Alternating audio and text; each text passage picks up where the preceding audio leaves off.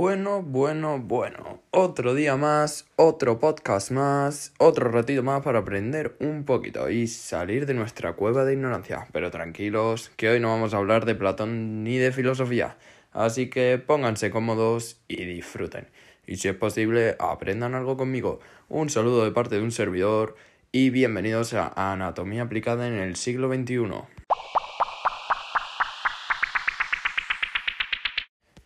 Y como habéis podido leer en el título, hoy vamos a hablar de las dietas hiperproteicas. Y yo sé que muchos estáis aquí porque habéis oído que si sigues estas dietas te pone más fuerte que CR7, que si tomas tal suplemento proteico vas a levantar 200 kilos en pre de banca, o porque viene ya el veranito y ya no sabes qué hacer para gustar a tu cruz.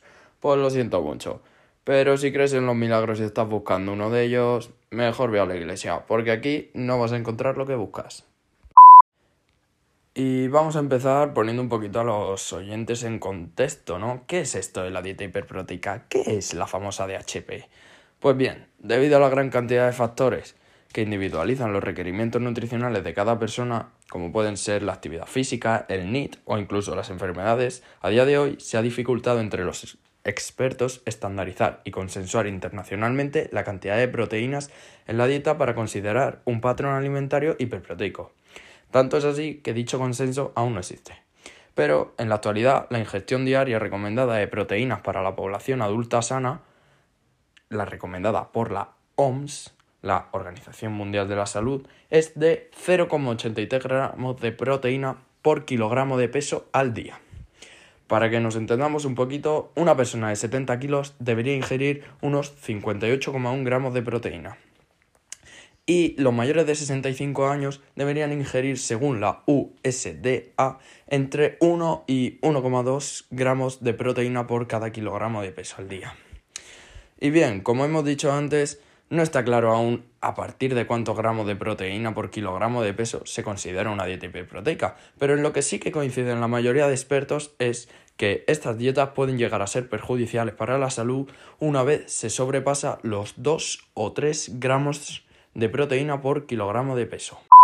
Bien, ya sabemos cuánta proteína deberíamos ingerir en un día para que estas dietas llegasen a ser perjudiciales. Pero, ¿cuáles son los problemas que esta dieta nos puede generar? Pues vamos a empezar hablando del TFG. ¿Y qué es eso del TFG? Pues estas siglas significan tasa de filtración glomerular y es un análisis de sangre que evalúa el funcionamiento de los riñones.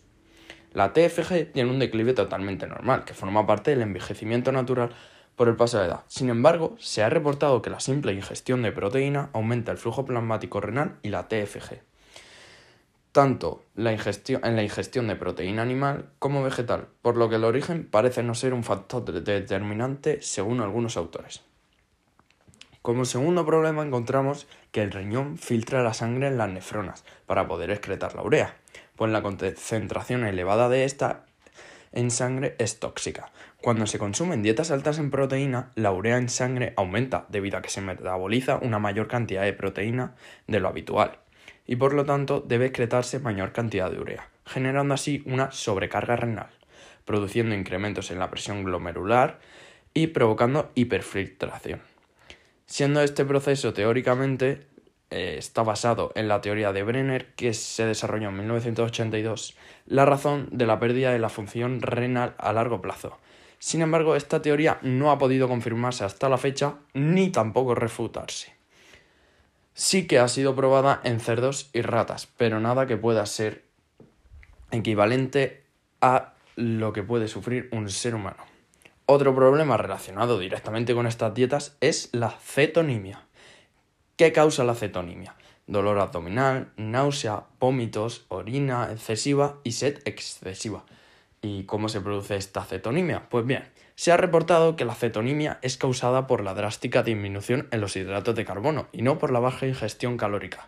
Se cree que esta condición persiste en el, el, mismo tiempo que los hidratos de carbono estén reducidos. Sin embargo, no hay suficiente evidencia a largo plazo que pueda demostrar estos datos. ¿Y cómo se relaciona esto con las dietas hiperproteicas? Pues bien, las dietas hiperproteicas se basan en un mayor consumo de proteína y un menor consumo de hidratos de carbono, lo que puede generar cetonimia en casos muy extremos. Y como último problema vamos a tratar el pH ácido. Seguro que a todos os suena el pH de la piscina o el neutro, que es el del agua. Pues nuestra sangre es igual y por tanto tiene pH. El incremento en el metabolismo proteico debido a una gran ingestión de proteínas genera ácidos no metabolizables, al igual que aumenta la producción de urea, como hemos comentado anteriormente. Las proteínas también contienen azufre en algunos aminoácidos, como la metionina y la cisteína, que posteriormente formarán ácido sulfúrico para ser eliminado. Esta sería la razón de una orina con pH ácido. Y ahora muchos de vosotros estaréis pensando, ¿tiene algo bueno seguir este tipo de dietas? Pues bien, no todo es tan malo. Y estos son los beneficios que llevar una dieta alta en proteínas puede traer. Lo primero de todo sería que los alimentos proteicos está demostrado científicamente que aportan una mayor saciedad, lo que traería consigo de la mano pérdida de peso y, lo más interesante, a expensas de tejido graso. También en adultos mayores, una ingestión alta de proteínas evita la pérdida de masa muscular y, y, fuerza, previniendo de esta manera el desarrollo de sarcopenia.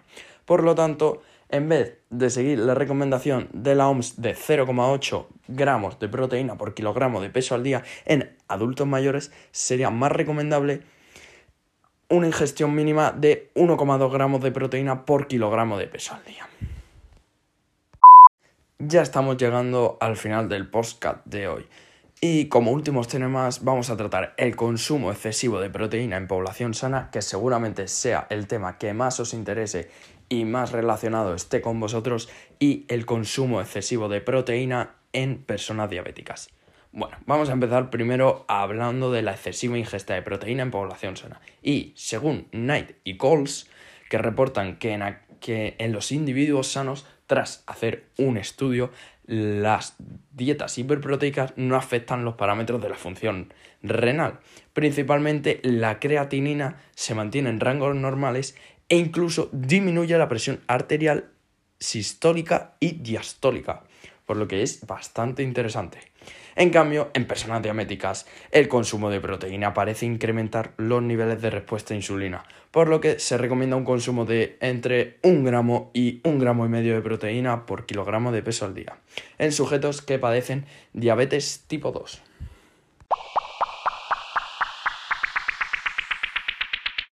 Muchísimas gracias a todos por compartir un ratito de vuestro tiempo conmigo. Espero que hayáis disfrutado y sobre todo aprendido algo. Un saludo a un servidor y nos vemos en la siguiente escapada de nuestra cueva ignorante.